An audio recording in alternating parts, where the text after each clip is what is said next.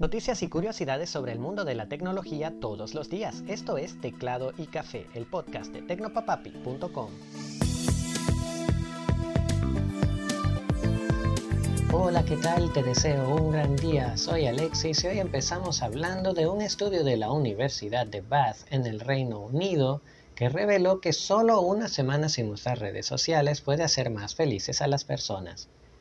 El estudio analizó el comportamiento de 154 participantes de entre 18 y 74 años que usaban las redes sociales todos los días y a quienes se les pidió dejar de hacerlo, lo que se tradujo en una disminución importante de los niveles de ansiedad, depresión y estrés. Muchos de nuestros participantes informaron efectos positivos de estar fuera de las redes sociales con un mejor estado de ánimo y menos ansiedad en general, dice el documento que señala que solo un pequeño descanso fue suficiente para mejorar el estado de salud mental.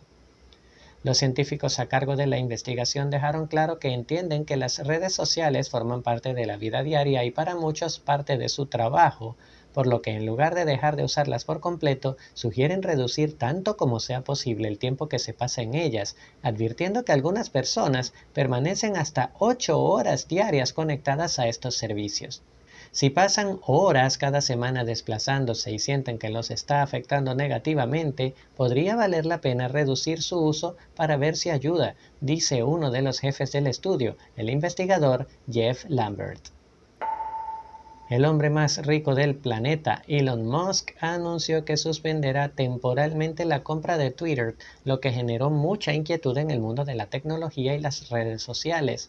Al notar todo el revuelo, Musk aseguró que sigue comprometido con la compra, pero que quería estar seguro de la cantidad de usuarios activos de la plataforma, luego de que la red social revelara que al menos 5% de los perfiles que publican en ella son robots o cuentas promocionales.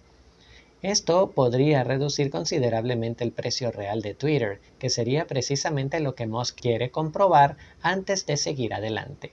Musk también se quejó, por cierto, en su propia cuenta de Twitter que la directiva de la empresa le regañó por haber roto un contrato de confidencialidad al hablar en público de la cantidad de bots que usan a diario el servicio.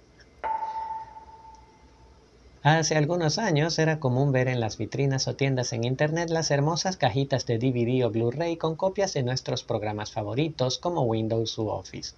Aunque las compras en línea han hecho que este tipo de productos desaparezcan casi por completo, Microsoft anunció que ofrecerá a la venta copias físicas de Windows 11.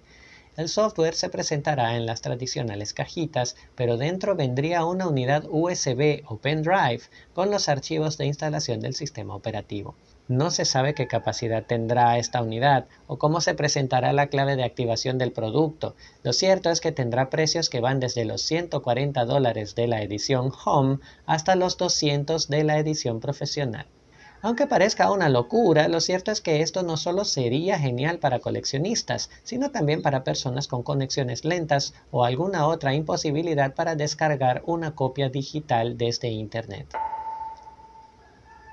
Una empresa estadounidense especializada en desarrollar tecnología para la agricultura llamada Drone Seed empezó a probar unos drones capaces de sembrar árboles. Drone Seed no inició cualquier prueba, sino que decidió colaborar con la recuperación del complejo de la meseta, un sistema boscoso de la Columbia Británica de los Estados Unidos que perdió 800.000 hectáreas de vegetación después de sufrir 20 incendios en el año 2017. Para eso se armaron enjambres de hasta seis drones que estudian el área para encontrar los mejores lugares para la siembra, para luego sembrar unos contenedores biodegradables que llevan dentro una semilla y los nutrientes necesarios para que ésta crezca. En esta ronda de pruebas, los drones de Drone Seed lanzaron unos 10.000 contenedores por hectárea, y aunque ya empiezan a verse algunos retoños, habrá que esperar hasta el año que viene para conocer los resultados definitivos. Siempre es esperanzador, eso sí, conocer estos proyectos que usan la tecnología para mejorar nuestra vida y la del planeta. Y vamos con el vistazo al pasado. Para el año 2006, Apple empezaba a cambiar la cara a su negocio con productos llenos de novedades y diseños muy atractivos. Ya venía haciéndolo muy bien con el iPod lanzado en 2001, pero su línea de computadoras portátiles necesitaba refrescarse. Por esa razón, el 16 de mayo de ese año la empresa estrenó el MacBook, una laptop con un cuidado diseño en plástico de color blanco con plateado que hacía uso de la nueva tecnología de procesadores y gráficos Intel, alejándose de los menos rendidores PowerPC. El MacBook llegó a sustituir a los viejos iBooks y se convirtió en un éxito de inmediato por su ligereza y su potencia y algunas funciones revolucionarias como el cargador MagSafe que se despega sin romperse cuando es templado por accidente. Salieron tres generaciones, una de ellas en aluminio, y su producción cesó en el año 2012. Apple decidió renovar la línea nuevamente en el año 2015 con conexiones USB-C, pantalla retina y un diseño más silencioso al no llevar ventiladores.